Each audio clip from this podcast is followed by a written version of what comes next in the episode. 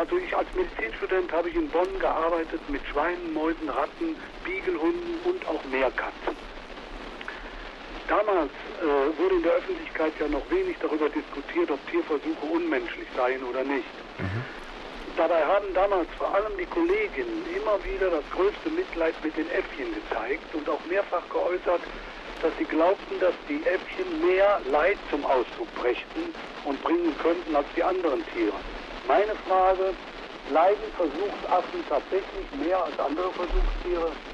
Ich weiß nicht, Frau Fischer, ob Sie die Frage von Herrn Oberholz verstanden haben. Leiden Affen mehr als andere Versuchstiere? Also das liegt nahe, diese Interpretation, weil erstens uns die Affen natürlich äh, nahe sind in ihrer Ausdrucksform. Das heißt also bestimmte ähm, Formen von, von Depression zum Beispiel, ja, vermeiden wir da erkennen zu können, ja, wenn die isoliert werden. Und sicherlich ist es so, dass Primaten, nichtmenschliche Primaten außerordentlich anspruchsvoll sind, was ihre Lebensumstände angeht. Das sind hochsoziale Tiere, die sind darauf angewiesen, dass sie Kontakt mit anderen haben. Und für die ist zum Beispiel soziale Deprivation, also dass man sie wegsperrt, von ihren Artgenossen, das ist äh, wirklich Quälerei, so wie bei uns Menschen auch.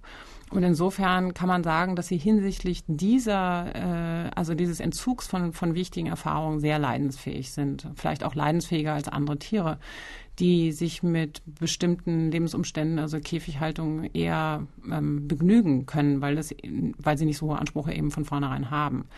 Aber was die Schmerzempfindung angeht, denke ich, muss man sich das von Art zu Art angucken. Also warum soll nicht eine Maus oder ein Kaninchen ebenso schmerzempfindlich sein wie ein Affe? Also da gibt es keine begründete ähm, ähm, Annahme dafür eigentlich.